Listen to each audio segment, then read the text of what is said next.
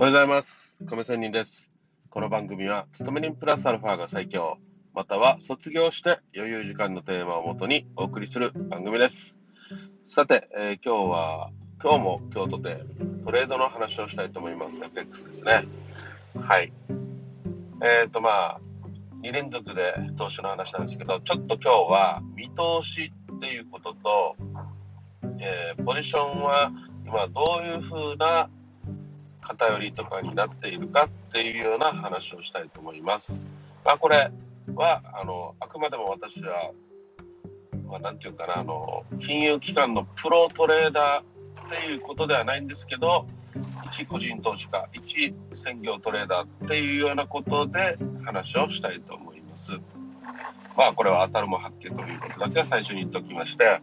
さあ、えー今は7月中旬これから後半に向かうわけなんですがまあおさらいしますとアメリカの FRB のパウエル議長がテーパリングを打ち切ると、まあ、テーパリングの話をえ出してきました。要は今までコロナ関係でジャブジャブお金を資金を吸っていたんですけどそれをまあ引き締めに入ると。いうようなことなんですね。でも市場は、えーやっぱりこのコロナ関係で雇用がちょっといまいち、ねえー悪かったらそのまま今の状況を維持するよと雇用も改善されてきたら今度はインフレになっていくので金利を上げるよというような話をしています。まあ、そういうことから次の8月末にあるジャクソンホールでのこのパウエル議長のが次は何を言うかというのが大変注目になって、えー相場はですねドル買いなんじゃないかっていうことで、えー言われてドルがガーンと上がったんですが現在は下がってきていると。なぜ下がってきているかというとまた、えー先週ですねパウエル議長の証言で、まあ、別にそんなにえ金利を上げたりすること、急ぐことではないと。やっぱり、え経済状況、雇用雇用状況とかも注意深く見ることで、えーそういうね、調整をしてきますよ。まあ、早期に金利を上げたりはしないよというようなことを言ったために、え下がっているということなんですけど、まあ、これをね、ちょっと考えてみると、当然、パウエル議長の立場の人たちからすれば、金利を上げる、インフレにならないようにするっていうと、ドル高になるっていうのは当然読んでるわけですよ。ね。読んでいて、次、上がるだろう。じゃあ、上がったら、今すぐ上がったらいいのか悪いのか。やっぱり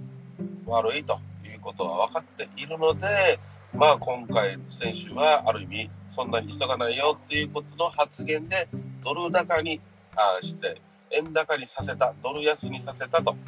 いうことなんですよね。うんそういう意味で、やっぱりね、ストーリーを持っているよねって、当然ね、相手側は、パウル FRB 側もね。こう言ったらこうなるから、次はこういう、ね、次の発言場所ではこういう発言をしよう。もう本当に計画的なんで、まあ、それは当然ですね。そういう立場にいる人と計画的に、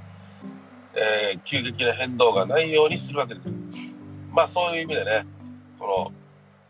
ジャクソンホールまでの計画を立てているでしょうし、ジャクソンホール以降の、ね、持っていき方っていうのも当然ね、まあ1年ぐらいはね、せいぜい当然やるわけですよ。急激な変動がないように、ね、世界経済が混乱しないように、アメリカをまずね、第一ファーストとして、え経済が良くなるように、ねまあ、二の次で世界経済というようなことも考えているわけですよ。まあ、そういうことを考えると、目先のね、えこういうパウエル議長の発言っていうのも、ね、に振り回されないように。で、そう言ってるっていうことは、ちょっとね、あまりにも過激であれば、次は、えーこういう緩和的なえ弱気の発言をわざとしたりとかね、まあ、先週はハト派的な、ね、発言だったので、円高になった、まあ、米ドル安になったということなので、まあそういう感じでね、やっぱり調整をするんだよなという話です。また、この8月のジャクソンホールまでは、要は7月、8月までは、投機筋の動き、まあ、やっぱりね、このジャクソンホール大変注目されているので、それまでは大口の投資家たち、資金をたくさん持って、えー、長時間、長い時間保有していく人たちというのは、やっぱりまだ、えー、ポジション、資金のフローを作らないわけですよ。爆死的になるっていうような投資をしないわけですよ。今、7月、8月までは、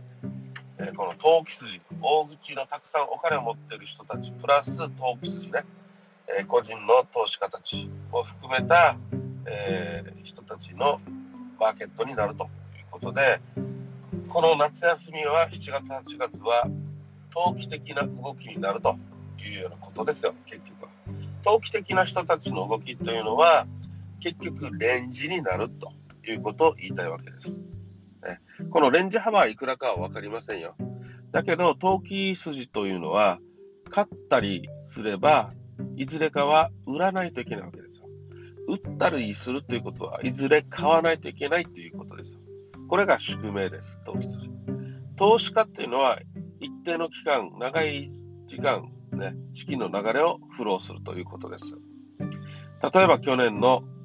コロナ騒動、3月あたりから一旦ガツンと下がったんだけど、1年間ずっと上昇してきた。これは長い時間での資金のフローフローですので、まあ、これ、今も上がってるニューヨークダウンなんですけど、今後も上がるかもしれませんし、まあ、とりあえず1年間は上がり続けたということなんで、こういう長い時間での資金のフロー、流れ、そういうのはやっぱり投資家たちなんですね。投機筋とは、まあ、短期間のトレードする人たちっていうふうに見たときには、やっぱり宿命的に売ったら買い、買ったら売りと、ポジションを閉じるってことをしないといけないので、まあ、えー、レンジになりやすいということですよ、要するにね。まあ、そういうことを見越しての、これから夏休みのポジションを取る人は、取りたい人は、そこを狙いたい人は、えー、値幅は分かりませんが、レンジになるだろうっていうような話をしたいわけですよ。うん、まあでもこれは当然、ね、えー、投資は自己責任でということなんですけども、まあでもそういう私のね、えー、情報、経験そこからしても、えー、今は考えているというようなことです。まあ、これが有効に働くかどうかは分かりませんが、えー、ちょっとまあそういうことを考えてのポジションの偏りっていうのを常に意識しないとなと思っております。例えば、この先週の金曜日のね、週末、上がったんだけど結局ね、ニューヨーククローズ時間に下がっているんですよ。ね。やっぱり先週は陰線、週足では陰線です。もうそこを試すかのようにクローズしたので、多分私が得意とするゴードレンは窓開けするんじゃないかなと思っておりますが、まあそういうね、えー、流れの中で自分はどういうポジションを取って、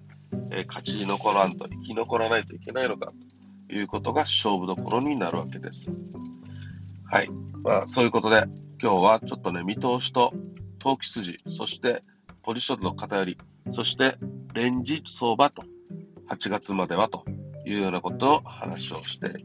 みました。ということで、今大変そういう意味でね、楽しい、面白い時期、または別に面白いとかでは求めてないよっていう投資家たちは、8月過ぎて9月ね、6日以降ですね、そのあたりから大きな資金を持った投資家たちが入ってくるので、その9月から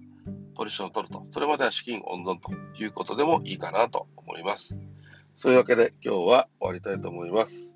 それではまた明日。See you!